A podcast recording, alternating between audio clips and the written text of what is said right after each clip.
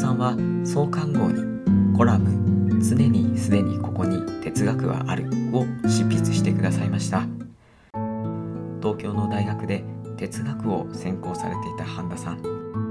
2017年から3年間宮崎市の地域雇用創造事業にて PR や企画メディアの編集執筆を行われ現在はフリーのライターさんとしてご活躍されています。執筆してくださったコラムはファッションと哲学という意外性のある掛け合わせがテーマ。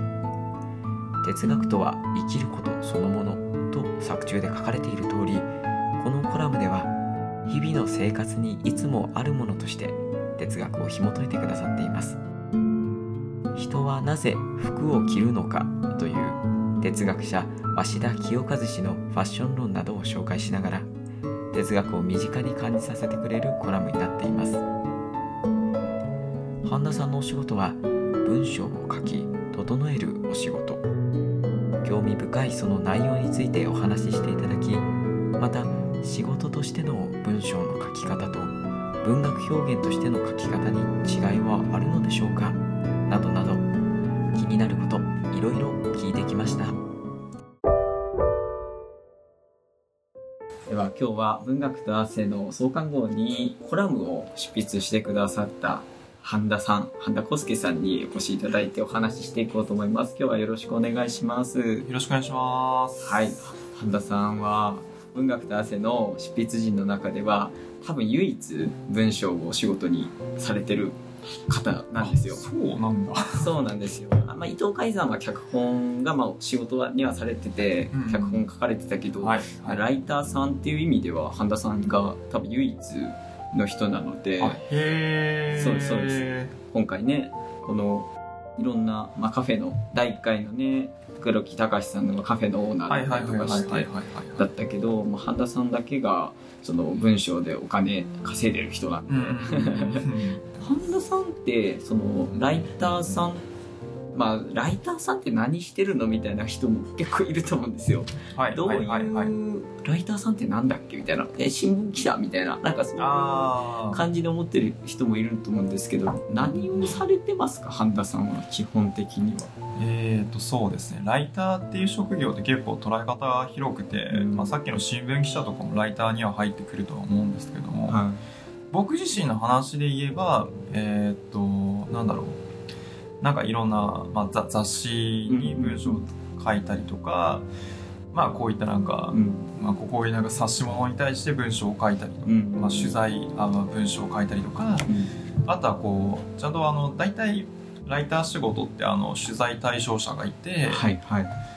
まあ、こうやってお話を聞くみたいな形でインタビューをして、うん。でその聞いたお話をまとめて、まあ、何かしらこう原稿化して、うん。まあ、世に出していく、うんまあ、それが紙媒体なのか、うん。あのウェブサイトに載るのかっていうのはまた別の話になってくるとは思いますけど、うんまあ、なんかそういった文字面うん。うん全般の仕事をやったりとかします。あの他の方が書いた文章の構成とかをすることもあるそっか。し、えーっとそれとかなんかなんだろうそのよ読み物ではないんですけど、うんえーっとまあいなんだろういろんな会社さんとか、はい。あとはえーっとお店さんのウェブサイトのはいはい。テキストをこう訂正とか修正とかしてあげたりとかはあとはそのウェブサイトつ今度作りたいんだとかっていう相談を受けて、はい。じゃあ一緒に話聞きますねっていう話をそのなんかいろんなはい。お店とかはい。会社さんのなんかトップの方のお話を聞いて、うん。でそこで、まあ、いっぱいその思いが溢れる人が多いので、はいはい。それを一旦棚卸ししてあげて、はい。でなんだろうそれを、えーっと一回整理してあげてうんじゃあなんかここで訴えたいポイントここでしょうねとかっていう形で話を分かりやすく整理させてあげて、はいはい。で、えっと、そこでもう例えばなんかさ例えばお店ならお店であじゃあここのお店のコンセプトって多分こういうことだと思うんですよってうんだからこれに倣って多分こういう構成でうん。うん。例えばサイトも作っていった方がいいんじゃないですかとかあとは、うんまあ、冊子なら冊子もなんかそういった形で作っていった方がいいんじゃないですか、うんっていう風になんか整理してあげたりとかも結構したりするんですよ。はあなので、えっ、と、僕自身はあの、ライターの他にエディターっていう風にな名乗ってるんですけど、エディター編集者。そうです編集者そうやってなんか、ただ書く話を聞いて書いたりとかするだけではなくて、うん。えっ、と、ちゃんとその、なんだろう、その世にだ出していくもうん。のを、のなんかあの、構成とかうんうん。考えたりとか、あとは、こういう組み立て方で、こういうテーマで出していきましょう、うんこういう特集で、こういう切り口でやっていきましょうっていう編集の仕事も、うんうん。一応やったりとかはしてます。あそうなのか。ってことは、こういろんな人が、まあ、たくさん持ってるこう言葉とか、だけどそのどういうふうに扱っていいかわからないとかあの自分がこういうふうに思ってるんだっていう熱い思いだけはあるけどその世に出せる形にはどうしても自分ではできないっていう人たちにですね。はいはい、はい。力を貸してるってえことですね。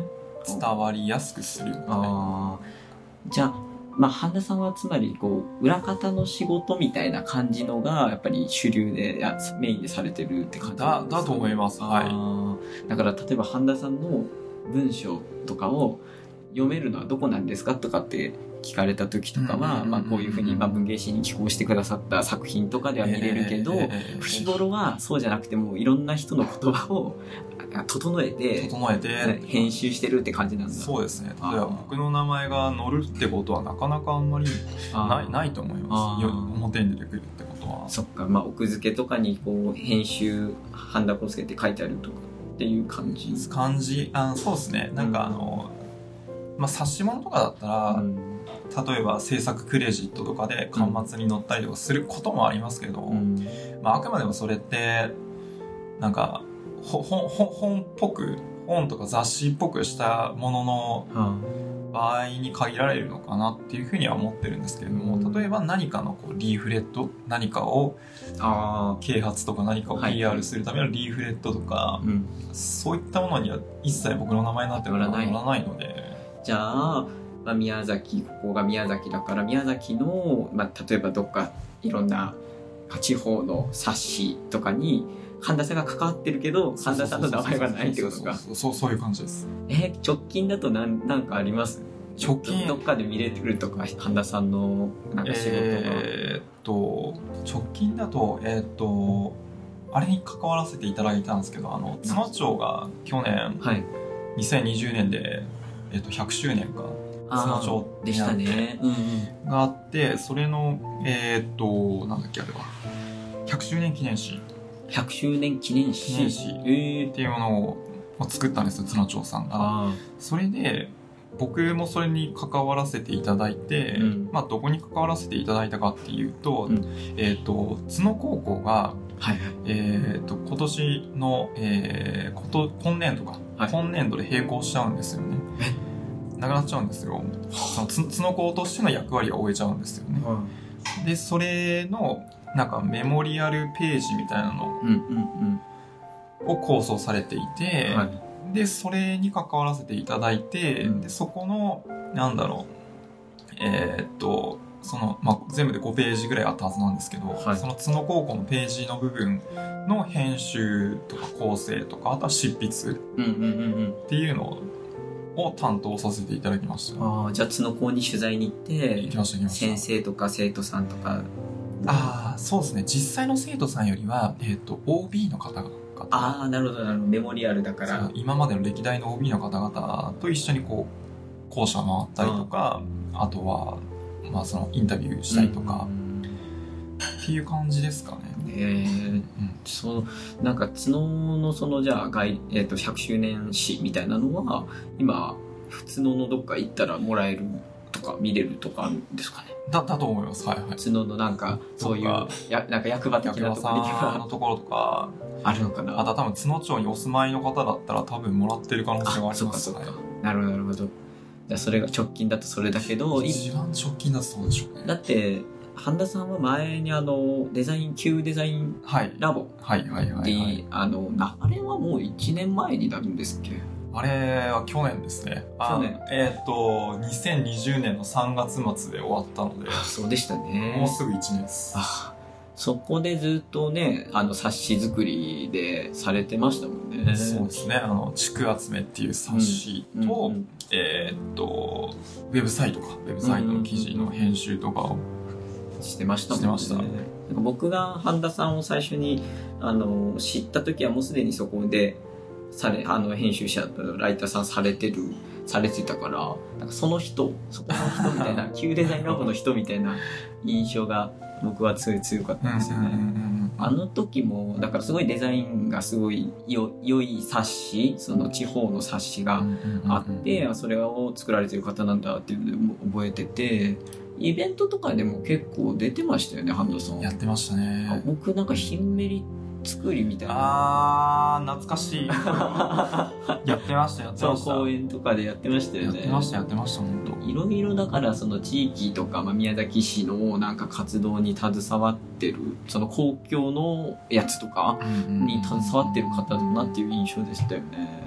そうでしたね。ね本そもそもなんで、まあそのライターとか、なんかそういう、なんか、まあ、結構そのローカルの、なんだろう、当はいはいはいはい。良さを出そうみたいな活動を中心的にしてる感じがするんですけど、なるんか、この間、あの、ナーリーさんああはいはいはい。の、あの、対談の動画とか見て、だからそういうなんか街づくりみたいなのを積極的にされてる方っていう印象が僕は強いんですけど、はいはいはいはいはい。ここれはなんか前からやりたかった子供の時っていうかそのずっとやりたかったことだっ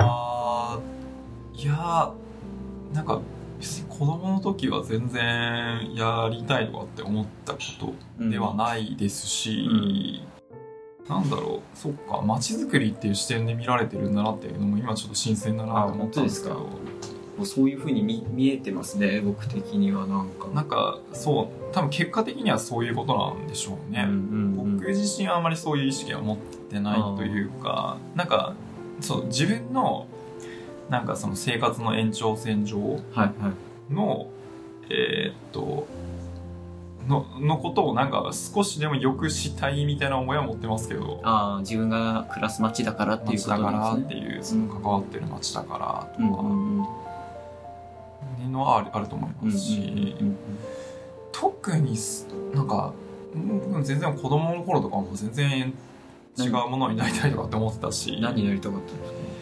えいっぱいありますよそれ。夢が。本当すっごい移り変わってきてますああまあでも子供の頃なんてそんなもんですよね。あれになりたいこれになりたいみたいな。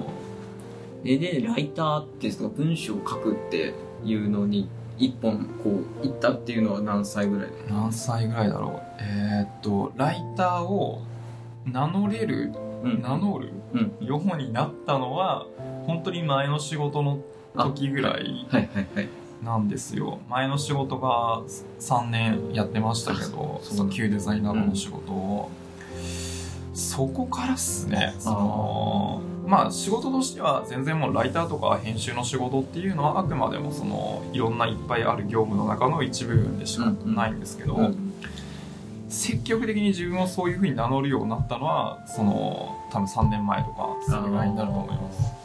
なるほどそのじゃあ Q デザインラボに入るってなった時はうんうん何の仕事をするとかじゃなくて入ったんですか？うんですですです。え中で決まってったんですね中で徐々に徐々にうん決まっていったっていう感じです。じゃあ結構まあ人生の転機だったわけですねはありますね。まあ興味がなかったわけじゃなくて、うんうんうんちゃんと興味はあったんですけど。うんうんうんうん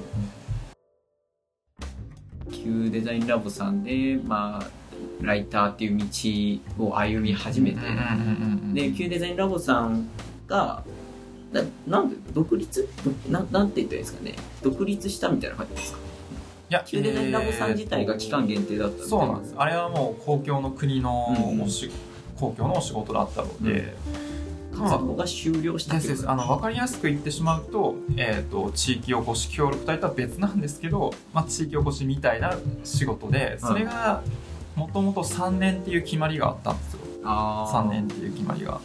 でその枠内で僕らも雇用されて、うんうん。で、まあ、いろんな活動をやってきてっていううん中でその3年の終わりが去年のうん。3月うんだったのでもう任務が僕らがやる任務っていうのはもう完了して、えー、と解散っていう形になったっていう。あのなんか覚えてるのはその旧デザインラボさんの最後のその仕事の集大成みたいなのがコロナの影響で中止になってね。で結局それはもう何も形には。そうですね。そこで一気にドカーンみたいなことやるやろうとはしてたんですけどね。ねちょうどそれに合わせてあの集大成のさ冊子じゃないけどなんかあの紙の、僕らがその3年間でその宮崎市内の事業者さんとかと関わって作ってきた、えー、と商品。はい。その地地場産のものを使った商品とかっていうのがあったんですけど、はい。まあ、それを PR するための冊子はがちょうどそのタイミングでできてたんですよ、いうん。でそのタイミングで配ろうと思ったんですけど、うん。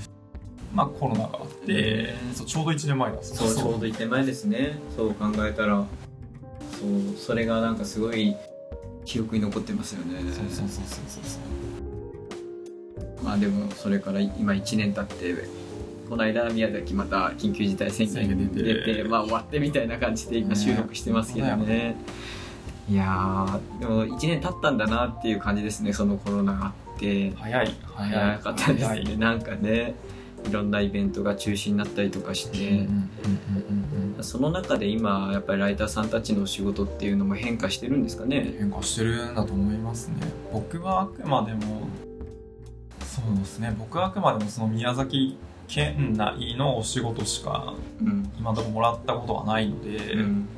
他の方々がどういうご事情にあるかっていうのは全然わからないんですよ。でもやっぱり結構ライター仕事ってまあいっぱいいろんな仕事がありますけども、うん。取材行って原稿書いてみたいなそういう新聞記者みたいな仕事とかも結構いっぱいあるので、うん。そのそういうのが主軸だった方たちっていうのは結構苦労されたんじゃないですか。そうですよね。あ会いにいけないですもね。なんかなか行けないので、ああのなんだっけウェブのそのブログとか、うん。なんかそういうのでライターさんたちがあ上げてるじゃないですか記事を。なんか社会に社会問題とかについてみたいな。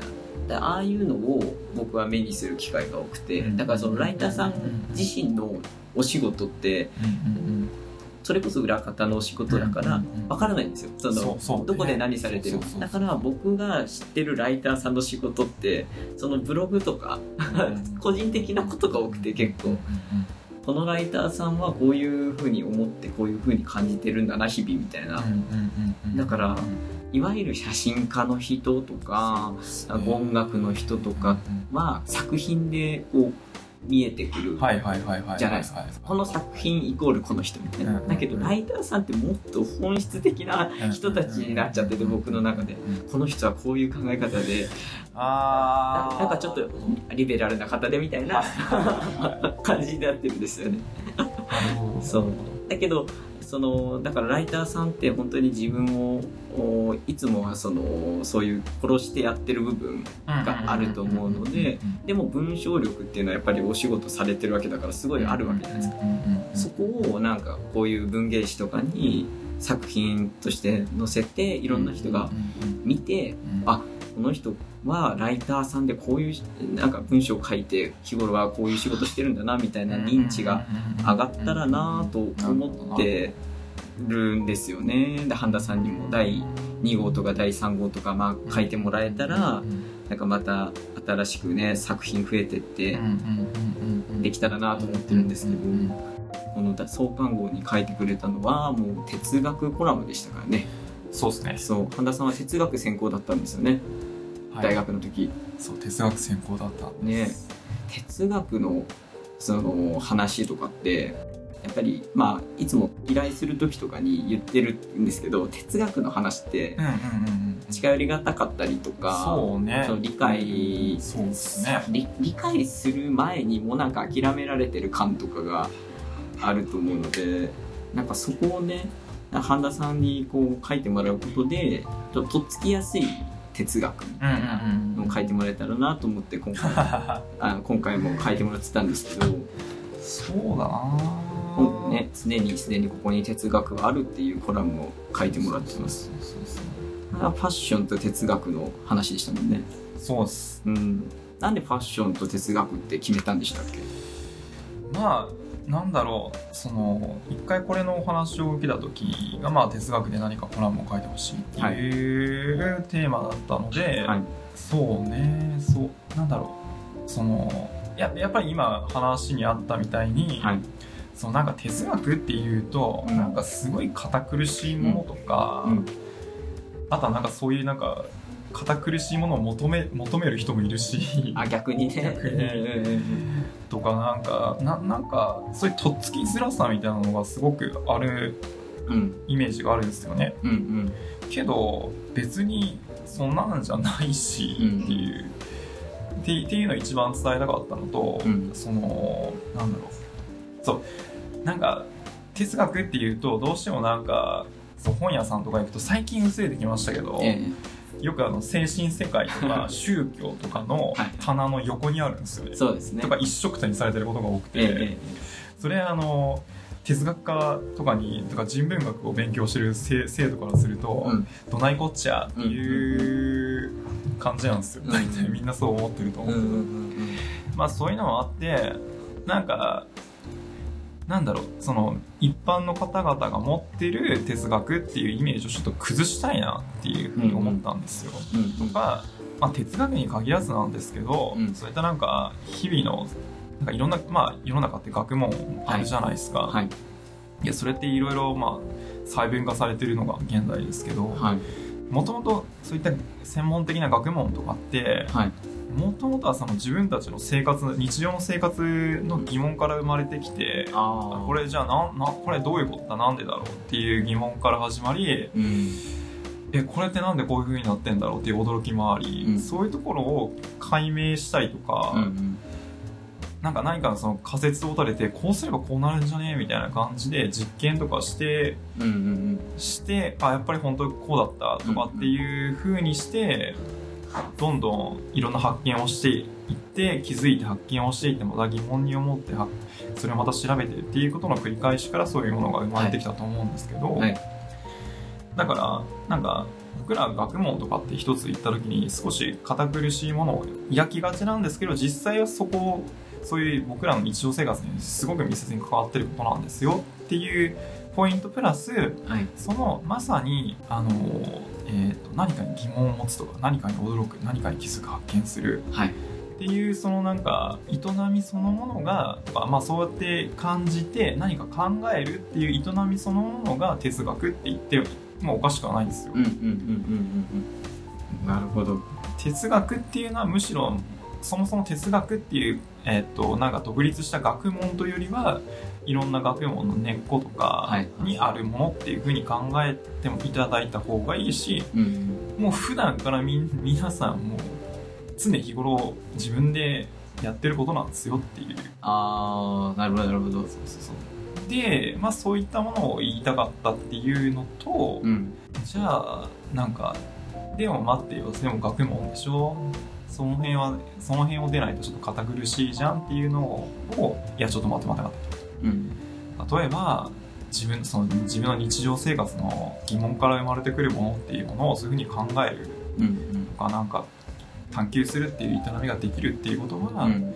じゃあ自分の興味うん。ある分野からでもそういうことができるんだぜっていう話をしたくて、うんうんまあ、一つの例としてファッションっていうのを取り上げたっていううんうんうん。感じですね。でもなんかまあそう考えると半田さんが今後例えばコーヒーの哲学とかなんかね食べ物とかあと例えばなんだろうな、まあ、それこそ映画とかなんかそういう何でもその哲学と絡めて話をしてくれればなんかいろんな人にそういう半田さんが伝えたい根幹みたいなのが伝わるかもしれないですよね。そう結構みんなもうやってらっしゃるんですよねちゃんと。やってらっしゃっててそういう本とかうんっていっぱいあるんですよ、うん。本屋行けば。うんうん多分本本屋よく行く人だったらそういうの気づいてるかもしれないけうん。うん。ども、、あ本屋ね足を運ぶ人ちょっと少ないですからねね。最近は特にね。うんうんうん。なるほど哲学ってまあ何でもそういうなんか話の値段できちゃうので。うんうんうんうん、なんかそのまあ哲学っていう風なもののなんだろう捉え方を変えてほしいみたいな感じであそそんな感じ。です、ですよね。うんうん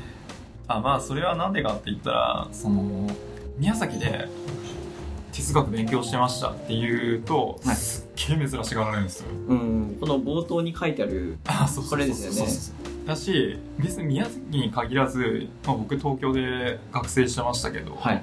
ああいう場所にいても哲学勉強してましたとか哲学科のせ哲学科に生徒ですとかっていうと、結構、まあ、みんな反応に困る人が多くて え珍しがられるんですよやっぱり、うんうんとか。とかなんか別にそんなことねないのに勝手に頭よく思われがちなんですよね。あーまあでも正直その先入観だとは思うけどやっぱりあるありますね。だから哲学されてるっていうとなんかこう頭でずっと常にこう考えてるからうんなんかこうそういうき切れ者みたいなイメージがついちゃうのはありますよね。なんか別にそんなそんなんじゃないけどなって哲学科に通ってる生徒だっていっぱいいるぜ。あ僕の同級生なんて地下アイドルとかもいたし。あそうなんですね。哲学科のとかいっぱいいろんな人間普通にいろんな人間いるし一般企業に勤めてる人間だっていっぱいいるし、うんうんうんってなもんだぜっていう感じるなるほど。日常に哲学があるよっていう。そうそうそうそう、まあ、タイトルがねもう常に常にここに哲学あるっていうそのタイトル通りの、うんうんうんだからこのシリーズでもう書いてほしいなっていうのはすごいありますよね。ああなるほど。うん。でなんか半田さんはいの、そのなんだろう好きな本ってなった時にうんうん。あの紹介してくれたこの後半の方に紹介してくれたはいはボボルヘスは詩とかの人ですよね。だからああ詩の人なんだっていうのが ちょっと意外だったっていうか。あそうそう。えーあれなんかなんかこうなんだ哲学の本じゃないんだっていうのはああそうそいやまあそこもなんかあんまりねううん。堅苦しく考えてほしくないなっていうところはありますかね。ホルヘルイス・ボルヘスの「創造者」っていう本をおすすめというか、あの人生に影響を与えた本として紹介してもらった影響もらいましたよこれは。それは大学生の時に。大学生の時です。大学の授業をサボって 図書館でこもって一気読みしましたって書いてますけど。そうそうそうそう。懐かしい。このラテンアメリカ文学書いてあるんですけど、えー、ラテンアメリカ文学っていうのはどういうあれなんですかね？いまいちちょっと僕わからないんですよね。えーっとポストモダンンなんですか？ポストモダンとかっていうよりはまあそのカテゴリー一旦脇に置いといていただいたとして、はい。年代で言うと,、えーっと60年代1960年代とかに多分、はい。ドーンって流行った流行ったって言っちゃおかしいか、なんかその表舞台に出てきた人たちがすごいいっぱいいると思うんですよ。はいはい。えっ、とその中の一人がホルヘルイス・ボルヘスっていう、もうめちゃくちゃ博識なうんうんうん。おっちゃんなんか、すごい本を、なんか何千冊も読んでたみたいな感じ。記憶力が凄まじいらしいですねだから そうなんだ。そうそうでなんだろうそう同時代その、ラテンアメリカ文学っていうの多分一番有名な人ってうん。あのガルシア・マルケスっあ、そうなんだ。へてえ。いう人だと思うんですけど、はいガルシア・マルケスといえばあの宮崎の焼酎で有名な100年の恋っていう そこから取ってんですかね、あの焼酎を。あのー今のね高鍋はい。町の町長さんが、はいあのーそう ラテンアメリカ文学とか好きだったらしくてあ、本当にそうなんですか？本当にあのガルシア・マルケスとか好きだったらしくてそのそこから取ったっていうふうにおまっしゃさってましたけど。かのだったな。そうだったんですね。そうなんですそうなんです。あのその人がラテンアメリカ文学の巨匠巨匠。巨匠です。なるほどなるほど。それと同時期にこのボルヘスさんもボルヘスさんがいたりとかして、あの大江健三郎とかが結構はいラテンアメリカのそういうところから影響を受受けてるんですか？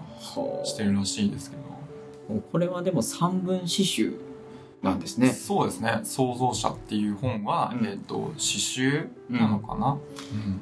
なんかすごいこうなんて言ってるのかな。いろんな言葉がとかいろんな時代のあの出てきますけど下の方に解説が書いてあるんでそれをこう見ながら読みますけどねブエノサイレスとか地名とかもたくさん出てきてこれね読むのすごい僕今日これ買って半田さんと対談するかなと思って買ってさっきちょっと読んでたんですけどこれ読むのめっちゃ疲れますね。その考えながら読まないとなぞれなぞってうん。五感でなぞれないじゃないですか。あの気持ちよく読書するものじゃないあそうなんだ。じゃないですかね。僕はなんかそのちゃんとあの理解しながら読まないとあーあーきついなるほど。ですね半田さんは全然そんな感じじゃなかったんですそんな感じじゃなかったです。あの、まあ、僕もうん。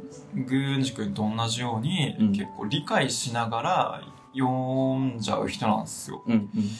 だけどそれは多分それ時期的に僕があのし詩にはまり出してた時期だったと思うんですよ。それを目にした時って、だから詩って別に意味を感じてもしょうがないじゃないですか、うんまあまあそうね、です眠いだけじゃないですか、けどなんかその言葉から連想されるイメージみたいなのを、うん。うんこう情景を思い浮かべながら、うん。ただそれにひ浸るようにしてうん。読んでると、うん特にこの創造者の場合ってめちゃくちゃうわーって入ってきたんですよなんかその絵が。でよ読んでいただくとお分かると思うんですけど、はい。あの話が結構関連的？ああですね。関連夢みたいな感じで。うん夢みたいな感じがする。あの辻褄が合わない話ことが多いじゃないですか。多い。て。すごいなんかその一部分にものすごいスポットを当ててそこの話をずっとしてるのが多いですよね。この爪のとことかやばいですよね。爪っていうやつあるんですけどこれ爪が伸びてるみたいな話を死んでもなんか爪は伸びるだろうみたいなそうそうそうそう感じのすんごい短い2ページぐらいで収まるようなのとかがあって。なんだろう。なんか僕僕らのその現実の感覚ではいはい。か現実の感覚と現実の規範の中で、で読んじゃうと、うん。全然意味が分かんないみたいな感じになるような話だとは思うんですけど、いや比較的だからじなななんだろう。そのすごいイメージが膨らむっていう意味で言うと、うん。すごくなんかイマジネーションの枠っうんていうか、なんか自尊点自由だなっていう。あで僕はやっぱそれそれを読んだ時にやっぱはい詩にはまってたのもありましたけど、あはい。すもうすげえと思ったんですよ本屋でこう立ち読みしてて。はいでもう本当に、えっと、学校に午後の授業はいはいはい。に行く前の最寄り駅の本屋でそれを見っけてて、手に取って、まあ、創造者っていう中二病な対面に惹かれて手に取ってえ読んでたら、うん。めちゃくちゃ面白いと思って、えーでそれもう買って電車の中でも読み、耳 ああこれは止まんねえと思って大学着いたはいいんですけどもう授業サボって図書館の中にこもってそれを全部読んだっていう。止まらなかったですね最後最後読むまで。授業なんか出れるかってそ、いう。うかっぱえびせん状態でした。やめられない止まらないボルヘスだったんですね。そうそうそうそう。いやでも詩はね確かにそのイメージとかその頭の中で自分でこう言葉から連想されたイメージを出しながら読まなきゃなんかこう意味ないなとは思うんですけど僕はねこのボルヘスさんの知識ありすぎてあいろんなところから引用されてるじゃないですか、ん例えば人の名前とかも出てきて、まあ解説にね、下の方でその、その人がどんな人なのかとか書いてあるんですけど、知らないので僕が、これ知識ないとちょっと難しいのかなとか思っちゃったんですけどそうじゃないんですね。だからもっと関連的に読めばよかったんだ。そうそうそうそう。あとあとまあなんかこれい今思ったんですけど結構その創造者の語りあボルヘスの物語の紡ぎ方って、はい。詐欺師なんですよ。正直言えば。詐欺師。詐欺師みたいな感じで。騙してるってことですか？いろんなボルヘス自体がいろんな知識とかを持ってるあまあまあそうですね。そんだけ本も読んで。めちゃくちゃもうなんかその知識を持ってる人だから、うん。あの適当にて適当本人適当か分かんないですけど、うん。いろんな名詞とかそういうのをつなげて話を作っちゃうんですよね。ほあのユージュアルサスペクツっていう映画見たことあります？うわかんない。ななんですか？ゆユージュアルサスペクツっていうはい。ケビン・スペイシーが、はい。まあ、出てる映画があって、はい。まあこれネタバレになるからそあそうなんですそねそこれを知ってる人だったらそれっぽいって思ってくれればいいんですけど、はい。あのまあなんだろういろんなな人の名前出来事とかっていうのを本来ならその事実本来ならそれ結びつかないうん。出来事と人人物名とかっていうのも、はい。こうつなげちゃって一つの物語を作っちゃうっていう。え？なるほど。だから例えばなんか例えばドン・キホーテの話とかあるんですけど、はい。ドン・キホーテの話を知ってる人からするとえドン・キホーテでこういう話だったっけ？みたいな。えドン・キホーテの話をボルヘスが書いてるじゃないですか。ああのそれはその元のドン・キホーテとは違う話を書いてるんですか？違う話とか勝手になんかそのか勝手にって言っちゃうなんかそっからそのイメイメージ持ってきてなんかその別のサイドストーリーみたいなのつ つなげたりとか,、えー、そんなことしてるんですかこの人。てかそういうの自在にできちゃう人なの人は知識だから自分の中のあのこの人は「バベルの図書館」っていうその作品だけうっすら知ってるんですけどたくさんのその大量の本が永遠にあり続ける図書館の話だったと思うんですけどこの人の頭の中に大量の本があって多分そこからもう抜き出してそこから勝手に物語を紡いじゃうんですね。そうそう。だからもうバベルの図書館なんてあれはもう自分の話だと思いますよ。あでしょうね多分ね。本当に本当に。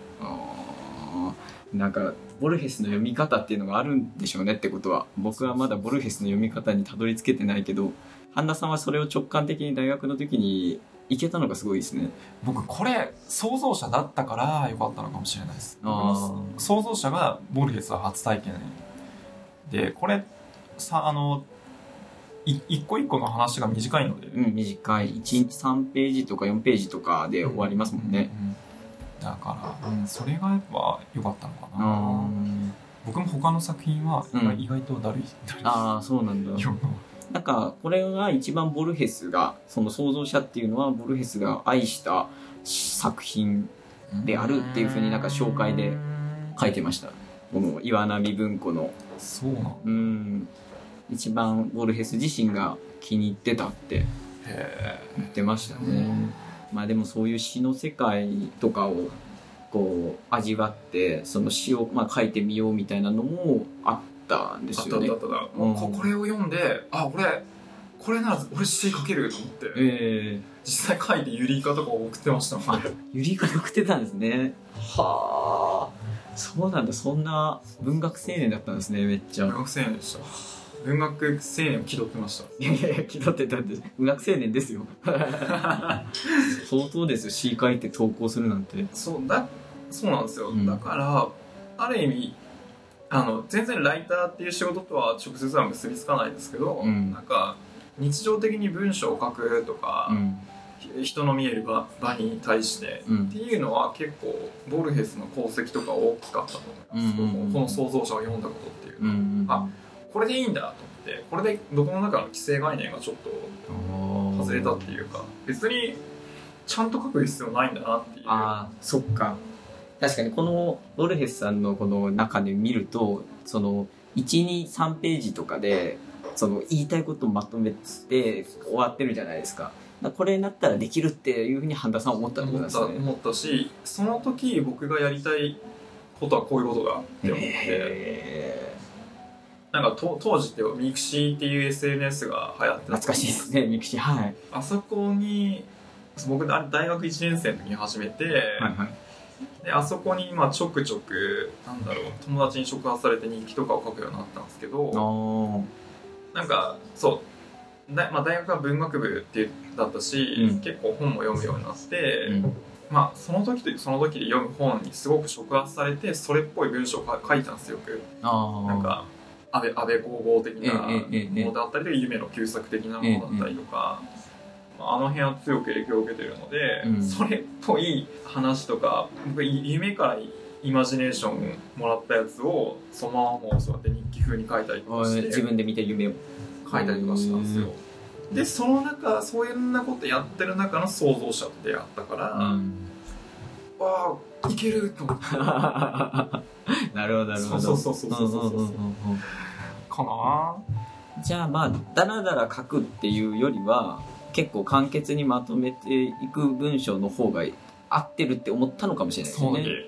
なんかドグラマグラみたいにこうずっとあんな書くんじゃなくてって思ったのかもしれないですね。それがなんか編集とかっていう風に文章を整えたりとかするっていうのもなんかちょっとつながってるのかもしれないですね。ああなるほど。うん。なんかそのいくらでも長くか長く書くたくさん書くのは大変なことなんですけどもちろん大変じゃないですか。でもその言いたいことを短くまとめるのがライターさんとかそのそれこそ文字数決まってるんでしょライターさんとかって。基本なんか、ね、決まってることが多いですよね。なんかその中にそのまとめて書かなきゃいけないわけじゃないですか、だからそういう力がやっぱりすごいなっていつもライターさんとか見てて思うんですけどだからそういう風な方が半田さんには合ってるっていうのをなんか直感的に思ったのかもしれないですね。なるほどね。いやその時は多分だらだら文章書けなかったので僕自身あレポートとかめちゃくちゃ苦手だったんですよ。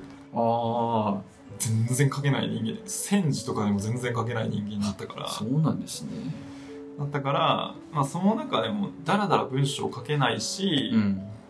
まあ、日記だったらまだ書けるとか思ってたんですけあどー。でもその中で短くてもなな成り立つのがやっぱ詩だなとかって思あったし、ですね。うんなるほどなるほど。だからその時とかは、うん、短文うん。短文のものばっか書いてましたね、それがまた後々変わっていくんですけどねいろいろ。でその今後もしなんかた機会があった時に詩を書くとかなんかそういうことにはならないんですかね。あーいや結構やっぱ詩書くって体力使いません？いや使うでしょうね。僕は経験ないからあれですけど詩は大変ですよね。いや僕一時期マジで書いてたんですよいっぱい。そのゆりかに投稿したりとかそうそうってことですね。大学卒業した直後ぐらいもすげえ書いてた時期があって、うん。それなななんだっけ？なんかそうななんか自分の中のイマジネーションの想像力を鍛えたいなと思ってあなんか勝手にいろいろテーマを決めてそれのテーマに基づいた詩とかをなんか本当になんかこの創造者みたいに感じで書いてました、ああで自分の思考のトレーニングみトレーたいな感じだニングとかなんか表現のトレーニングみたいななんかこの、うんなんかこの手手のひらをテーマにして書いたこともあったと思いますし。手のひらを？そうそうそう。何ですか？手相とかそうなんかこの手相のこの線をな何かに例えて書いたりとか、へえじゃあそれは自分でじゃあテーマを決めてやったってことですね。決めてとか。なるほど。それはもうどこかに発表しないんですか？してました。あ発表っていうかそれそれをユリユリイカに送ったりもしてましたしあのー僕最近参加してないですけど何年か前とかはあのーここれにもあ文学と汗にも書いてください藤崎庄司さんのポエトリーリーディングカフェですよね。そう藤崎先生のそれそのポエトリーにも参加してそこの場でその時書いてたものとかを読ませていただいたりとかしてました。うんうん、詩の朗読をする会があって、そうん。えー、と半田さんのこの藤崎庄司さんっていうこの方は高校の教師のされながらそういう詩のげ宮崎現代詩の会みたいなので活動されてる方なんですけどねそっか。朗読とかもじゃあされてたんですね。してましたしてました、うんうんってことはまあ直近でもそういうことされてるってことは今後もなんか詩っていうものにもしかしたら表現がいくかもしれない。うんあるあるでしょうね、うんうんうん。それは。なるほどなるほど。もう終わったものじゃないんですね半田さんの中で。終わったものじゃないです、うんうんうんうん。じゃあいつか文学と汗に半田さんの詩が。詩が乗るのかな？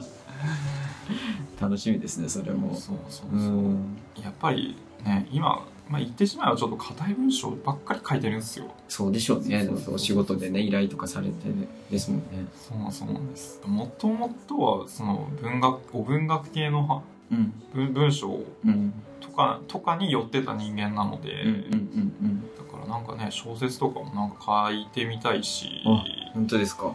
ね、でもやっぱ疲れるんですよねなんか。マジでそうですよね。だってお仕事が文章書く仕事でされてるからそこからなんかね急にじゃあ文学のってそのき切り替えも大変じゃないですか。そうそうそうそうそうね。そう、引っ張られちゃうっていうか。そうやっぱりあのラライターとかっていう仕事っていうのはいかにあもちろん自分の主観でも書く部分はあるんですけどいかに客観的にうんなれるかその客観的にその文章を見れるかっていうのもあるので、うん。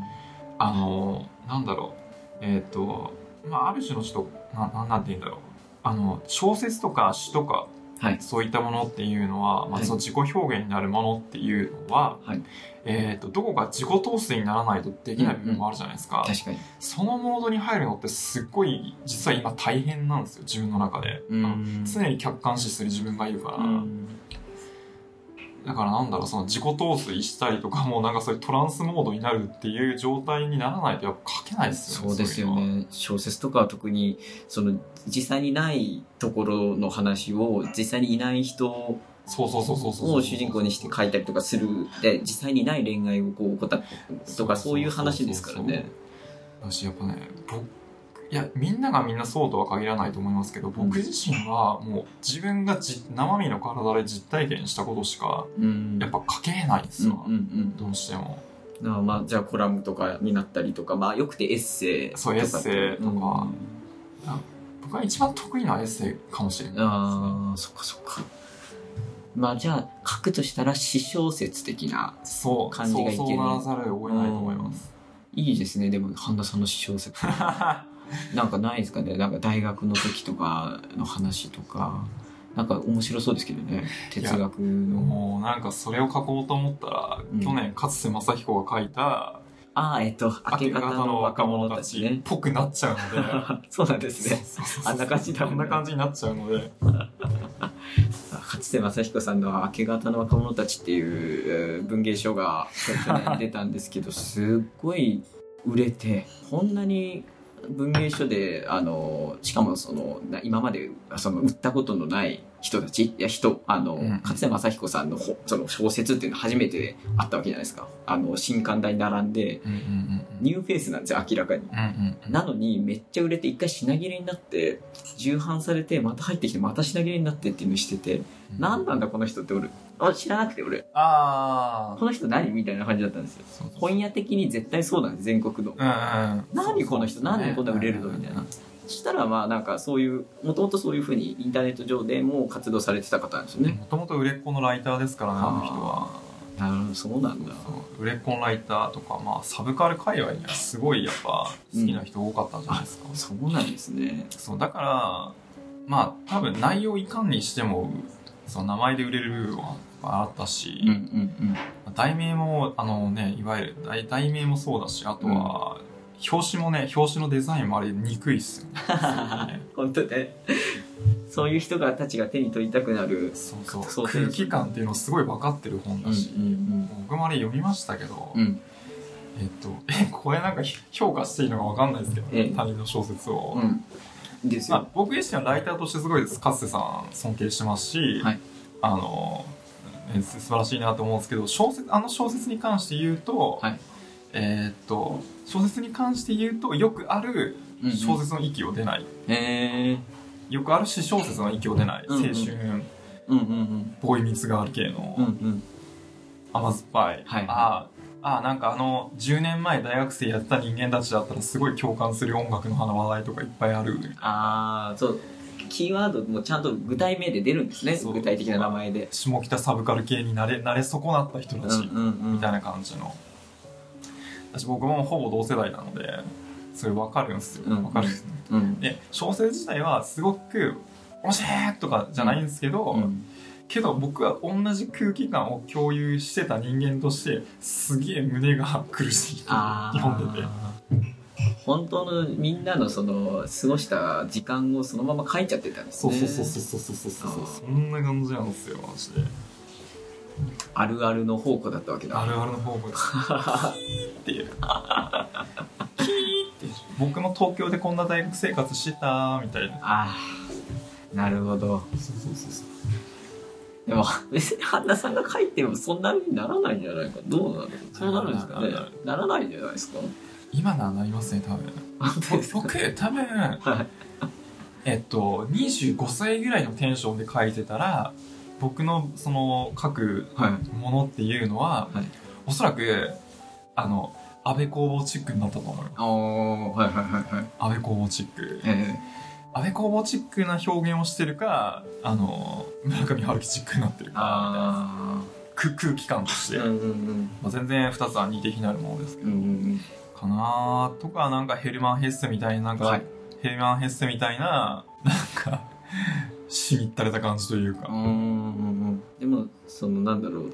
今じゃあ書く詩小説で書いたら勝瀬正彦さんみたいになってしまう。なっちゃうと思いますね。それは何なんですかね？丸くなったんですかね？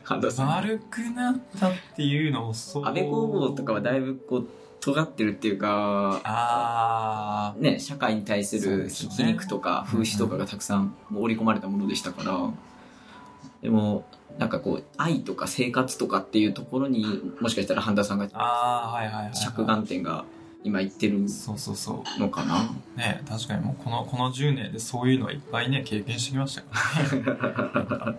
大人になったってことなのかも大人になったからこそその大人びた小説ではなくあちょっとその、うんうん。ティーンエイジャー的な小説が書くあうんうんうん。とかにまあなそんな感じ文章文体とかうんっていうのに親和性が出てきたのかなっていうのはすごい感じるかな。ちょうど前回あのすみれさん短歌を書いてくれてるすみれさんと話をした時に半田さんが短歌あのジンを買ってくれた。あそうそうそうそうそうでその話もすごいしててすごい半田さんがそのあのすみれさんの短歌ってうん。恋愛となんかまあその生活のなんか短歌だから半田さんってまあどっちかっていうとアカデミックな印象の人だからどういうふうに思ってるんだろうねみたいな話をしてたんですうんよ。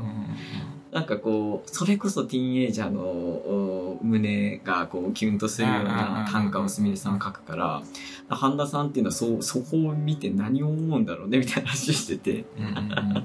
やっぱあのなんですかねすみれさんのその短歌にこうき来るものがあるんえですかねーっ。とあのーと特に高校生活なんて、うん。なんか僕の僕と同じ高校生高校だった人はなんか意外に思われるかもしれないですけどすげえ鬱屈した3年間を過ごし過ごしたんですうよ、ん。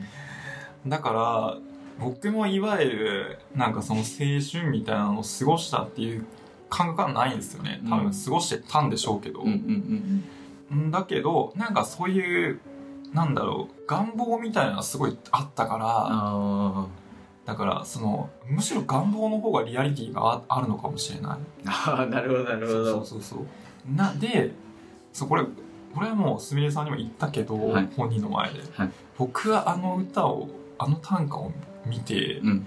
めちゃくちゃキュンキュンするんですよ。うんうんうんそのアカデミックな印象を僕僕に対してアカデミックな印象を持ってる方々はうん。意外に思われるかもしれないですけど、うん。僕結構キュンキュンしまくるもの大好きではい。え映画も小説も何でも恋愛映画。恋愛も映画も。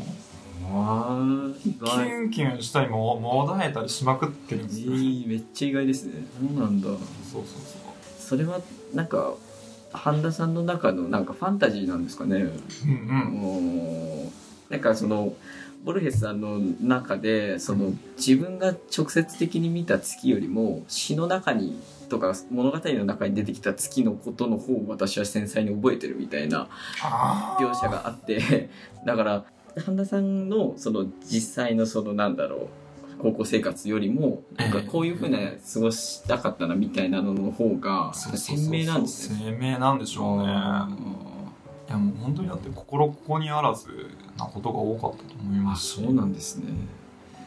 なのかもしれない。うんうんうんうん。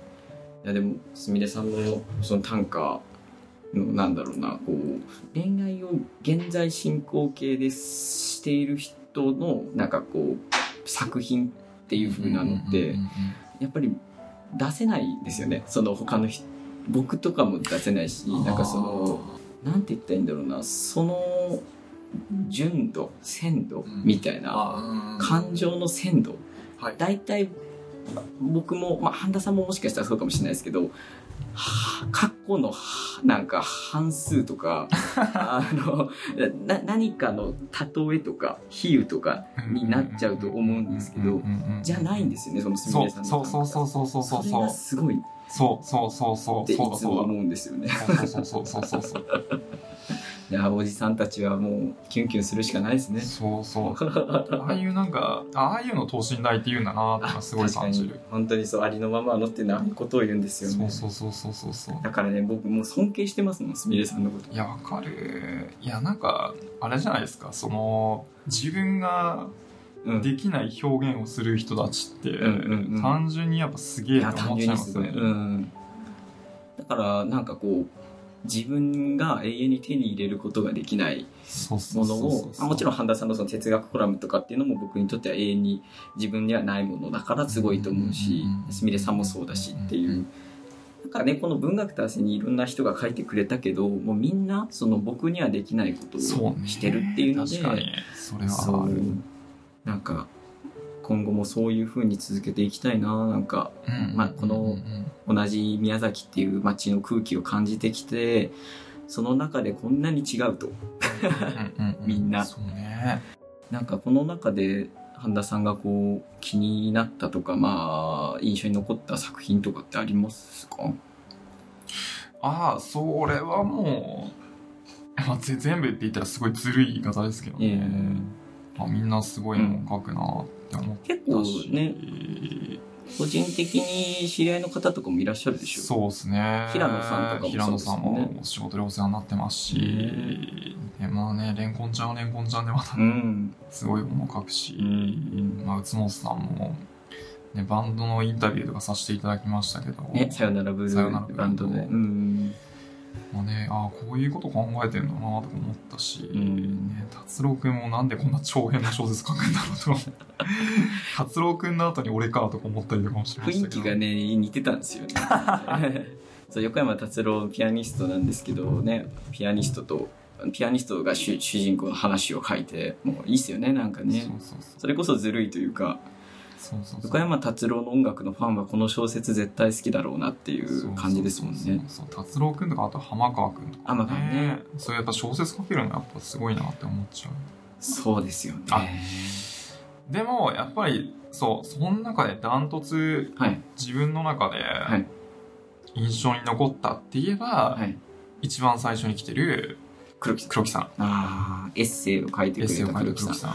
当時17歳ですからねすごい。すごいよね。いやもうルサンチマンすごいよ俺俺の中の。なるほどなるほど。黒木さんは本当になんて言ったらいいんだろうな、まあ、それこそもう本当にさっきも言ったけど僕たちにはもう手に入らないものなんですよね これね。そうそうそうそうそうそう。しかもこの黒木さんのエッセイは本当に黒木さんしか書けないんじゃないかなって思いますよね余白と雨の日っていう風なあの短いエッセイを2つ書いてくれたんですけどいやー夏のねそうそう。夏のエッセイを2編そうだこれがいいんですよね。なんだろう。本当なんだろうこのなんか、ん。炭炭酸水炭酸水。はい。ラムネ。そうそうそう。なんだこの夏の日の、うん。なんかこう炭炭酸水のカランとした感じの絵が浮かぶ。うんうんうん。いや浮かぶんですよね絵が。なんか持ってくるワードとかがすごいんですよね。この後半そのエッセイがパーって続いて最後の方にあの言葉の羅列みたいなのがパパパパパパって入ってるんですけど切りすぎる前髪とか家族の誰かに食べられちゃったアイスとかそのそのなんかやっぱり制限されてない感じ？うんうんうんうんうんうん。何でもそのできちゃう。でもそれは自分の感性とか信じてやってるから。形式にとらわれてないところもすごいし。ちゃんとなんか目に見えるものとかその時頭に浮かんだシーンとかっていうのもそっくりそのまま描いてるっていう感じがあって、うん。なんか黒木さんは黒木さんのその今生きてる暮らし生活を本当に楽しんでうん。充実させてるからこそこここれ書けるそうだよね。黒木さんのすごいところはその死とか生とかっていうそのところにやっぱりどうしてもね思春期15歳あたりからはぶち当たるじゃないですか。うんいつか自分も死ぬんだなとか。そうね。そうそうそう。なんかうんでちょうどおばあちゃんとか亡くなったりとかするような年代でもあるから、うん。なんかそこがしっかり書かれてるっていうのが感動したんですよね僕。はい。こんないい原稿書いてくれてる。のにうん。っていう、いいななんか。いや俺も高校の時にこんなん書けたら全然違っただろうな。高校の時にこんな書けるのすごくないですか？本当に。すごいよね。もう本当そうで言葉の節々にちょっとうんちょちょっとなんかこの育ちの良さを感じるのも好き お友達とかですね。おばあ様。おばあ様。お散歩。お散歩。おお出お家のご近所お散歩って書いてある。そうそうそうそうすごいなもう。なんかこれだからもうなんて言ってんだろうな。い一発目にもうどうしても持ってきたかったんですよね、うん。文学と汗の創刊号。夏に真夏に発売だったので、うんうんうんもう一発目にこの黒木さんのエッセイしかないなと思って。うんうんうんうんこの流れとかもでも一生懸命考えて選んだけどやっぱ半田さんが後半で横山さんのあ長い小説の後でとか。うんそうだね。そうなんかよすごいみんなのおかげでいいアルバムができたなみたいな。ああいいそういう感じです、本当に。だから第2号でも半田さんにどの立場にどの曲順のどこに当てはまるような作品が来るのかっていうのはすごい楽しみですね。はいはいはいはい。なるほど。第2号の構想とかありますか？うんもうなんか書こうかなって思ってるテーマはあって、はい。でもそれがちょっといただいてるいわゆるそのあはいはい。第2部全体のテーマとどう重ねようかなっていうので今ちょっと試行錯誤してる感じそうなんですね。むしろむしろ第3号の方がもうスパッと書くのは決まってる。本当ですか？あら。し第第2号はいや本当にちょちょっと今の自分だからこれを書きたいかもっていううんうんうんうん。テーマがあって、ああるんですね。それがなんか哲学まあ絡めうん。なくまあうん絡絡まるか。自動的に。そう。哲哲学の話とかってやんなくても多分から絡んでくると思うんですよね。半田さんが書くものだったらね。そうですうねんだからそれをあえて哲学って言わなくてもそれが哲学だよって話だからね。うんうん。そんな感じのが来ると。そうそう。楽しみですね。そうですね。なんかやっぱ自分の自分がやっぱ文章を書くことに対するモチベーションとかってとかなんかななんで自自分が文章を書くのかって思った時に、はい。やっぱなんかじ自分の中のそのモヤモヤ感と日常に対する違和感みたいなのを、ひ常日頃生きてる中での違和感っていうのを僕はこうやって口で喋って伝えるのがすごく苦手なので、うん。そういう形で出して、俺こんなこと考えてるんですけどどう思いますかっていうふうにうん出さないとやっぱちょっと気が済まない部分があったりとかするんですよね。やっぱそれがモチベーションになってるのかなっていう気はするしうんかな。うんうんうんうんうんうんなるほどなるほど文章に一回整えてそうそうそう。こういうふうに思ってるんだよっていうのを思ってるんだよっていう。社会に投げるっていうことですね投げる。なんかまあさ半田さんのそういうなんだろう発信の、まあ、一つのツールとして文学と汗がなんか役に立つといいなと思いますね。ありがとうございます。いやいや、まあなんかあるね、今後は文学と汗のなんかこう例えばウェブでの活動とかいろいろまあ考えてはいるんですよ。はいはいはいはいはいはい。だから、なんかこうウェブ上の記事をうん、まあ、半田さんに書いてもらったりとかできたらなとは思うのでまたその時は声をかけさせてください。ぜひぜひ。僕あの僕がもうなんかおんぶに抱っこの半田さんなんですけど。次回もそこで楽しみにしてるのでぜひよろしくお願いします。めちゃめちゃ喋っちゃいましたね。で休憩休憩入れるとか言って全然休憩入れなかったですよ全然もう全然すいません。でも1時間20分ぐらい喋っちゃってす。すいません。あ、いやいや。まだ何か聞きたいことがあれば。おそうだな。願いしますけど。なんかすみれさんには最後の最後で聞いたのはうん。すみれさんの好きな食べ物は何ですかって聞いたらうん。あの、いくらって言われて、はあ。いくらかいみたいな。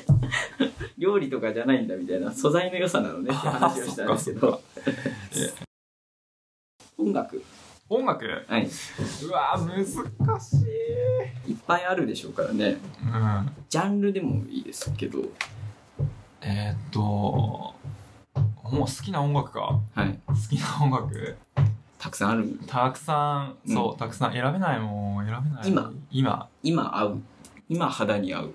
今肌に合う。今肌に合うか？なんかもちろん青春時代とかにいっぱい多分聞いてきたと思うので選べないと思うんですけど。今リアルタイムで聴いてたりとか心の支えになってるみたいな音楽とかってありますか？あえっとリアルタイムとかだったら僕はあのあれ聞いあれ聞いたりしてます。あのか川本誠わかります？菅音誠？か川本川本誠。川本誠。どんな人だろう「ルローニケンシン」のはい。アニメの主題、2分の1っていう主題歌を歌ってた方なんですけど。えあの有名なやつですか？え川本誠って名前でしたっけ？な名前名前。俺間違ってるな。ちょっと待ってくださいよ。気になる。そう。川本誠さんその人の曲を聴いて。その人の去年のあ一昨年かな？一昨年ぐらいに出したアルバムがあって、はい。それがもうめちゃくちゃいいまあ自分の中ではドストライクな。うーん。あ漢字見たら分かりました。川にあの誠ってあれですね。真実の真にそうそうそうそうそうそうあのそう楽器のこと。が川本誠さん。この人のアルバムをですか？最近のアルバム。えーっとねなんていう題名だっけなえーっと「新しい友達」うん。っていうアルバムがあって。はい。あこれか。そうそうそうそうそうそう。これがえー、なんかポすごいなんかなんだこれポップなポップななんかすごいジャケットですね。いやこれが結構うん去年の夏ぐらいから聴き始めたのかもしれないけど、はい。結構なんか来たんですね。そうそう一回バチーンってきて、はでまた最近また聴くようになって。て、へこの何にハマったんですか？もう。なんかきっかけはあのきっかけはその川本誠のあの初初期のでデビューしたての頃のはい。曲聴いてた時に、はい。ななんか久しぶりに聴いてあいいなとか思って、思ったりとかなんかその弾き語りをするスタイルとかが、はいああなんか川本誠ってエド・シーランっぽくねとか思って。そうなんですか。エはいド・シーランじゃんとか思って、はい川本誠をウィキペディアとかでいっぱい調べてたら、はい。なんかまあいろいろ紆余曲折あってあんまり表だった活動っていうのは最近してないみたいですけど、うんうん。やっぱりそのインディーレベルとかでうん。かいろいろ活動続けててでむしろなんか最近の方が自由にやってるっぽくうん、うんうん。で iTunes とかで、すまあ、Apple Music の中で探してみたらなんかその新しい友達っていうアルバムがあって、うんそれを聞いてみたらおすげえななんだこのポップだけど、うん。いい感じなんかいい感じの、うん。なんかその昔に左右されてない感じのこの曲調なんだろうとかって思って。なんか七尾タイトとのデュエットあそうそうそうそう。とか多分銀杏ボーイズのミネタ。あみなたさんはの乗ってる。すごいっすね。こんなメンツと組むような人だったっていうのは全く知りませんでしたね。そっちだったんですね。そうそうめちゃくちゃいい感じ。デビュー23年で初めてのオールセルフプロデュース曲作品って書いてるんですね。そうなんだ。いや本当なんかうんこれこれをこのこれを聞いた方々はぜひ聞いてほしい新しい友達の PV 曽我部圭一が走り続けるって書いてるんです。よへえ見たことない俺それ。あの公開されたプロモーションビデオには曽我部圭一が出演し曽我部圭一が街中をずっと走ったり上着を脱いで草むらを歩く場面で構成されてるって書いてある。あのササニーデへーサニーデーサービスファンもぜひ見てください。川本誠さん僕全然そんな活動してて知らなかったから後で見てみます。このアルバムは大好き。わかりました。俺はもうちょっと聞かないといけないですね。とかなんかまあトータルで考えててどんな音楽が好きですかって言われたら僕はもうもう大学生の時とかにその UK ロック、はい。まあ、バンドをやってたものとかもあるんですけどあのブリティッシュのええ。あのバンドサウンドとかロックミュージックにすごくうんうん。めちゃくちゃ影響を受けたので、うんうんそこからのその音楽的音楽もそうだしなんかファッション、はい。それこそ服装とかもめちゃくちゃ影響を受けました、うんうんうん。モッツモズ。モズとか、うんうんうんうん。なんかその辺のカルチャーはめちゃくちゃうんうんすごいなるほどなるほど。影響を受けてます、で音楽からそのなんだろう自分のおまあ、ライフスタイルとかにグーッと入ってきてまあでそれで詩っていうものでこう表現を 覚えてなんかそういう感じでたくさんのこういろんなものを吸収したりしてきて自分の糧にしてきて中で今ライターをされててってことなんですね。ですですですうんうんうんなるほど。だから、半田さんにいろんな話を聞いたらいろいろ出てくるってことだな、今後も。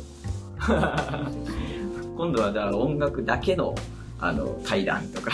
あ映画だけの対談とか。そう僕がちょっと知識弱いからなんか詳しい人呼んできては半田さんとその人で話させるとかちょっとしたいですね。ね ぜひその時はまた第2回もね出てもらってぜひよろしくお願いします。よろしくお願いいたしまはい。じゃあ今日は本当長々とありがとうございました。すあこちらこそありがとうございま 次回のあの第2号の作品楽しみにしてるんで。す頑張ります。別に締め切りを煽ってるわけじゃないですよ。ゆ ゆっくり書いてください。お仕事忙しいだろうから。ありがとうございます。はい。じゃあ今日は半田康介さんありがとうございました。ありがとうございますまたよろしくお願いします。よろしくお願いいたします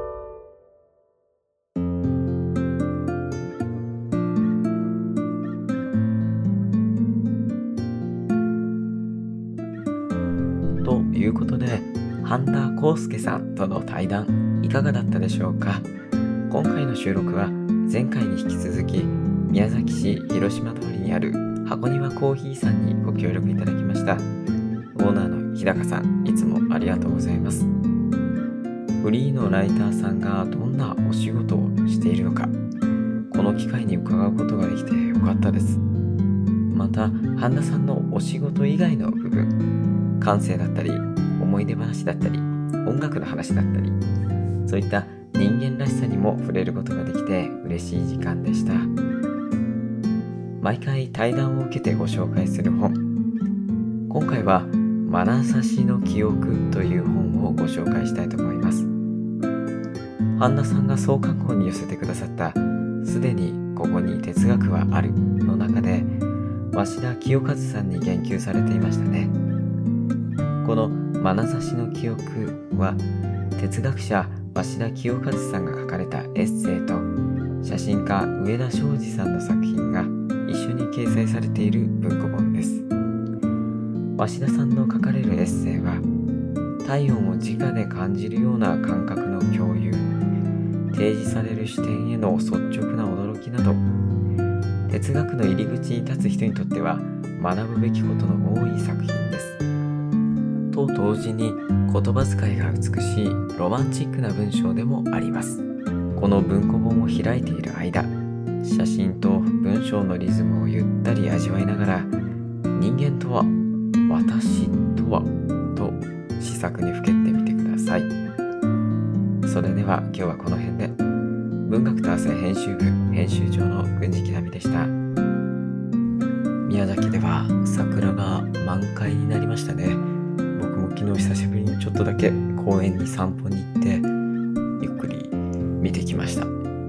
公園僕しかいなくて一人だったんですけどやっぱりこういう時間があれば人間っていうのは少しずつ少しずつ生きていけるんだなっていうのをぼんやり思ったりしました。でもあれですね。本当はやらなきゃいけない仕事がいっぱい溜まってるので頑張りますそれではまた。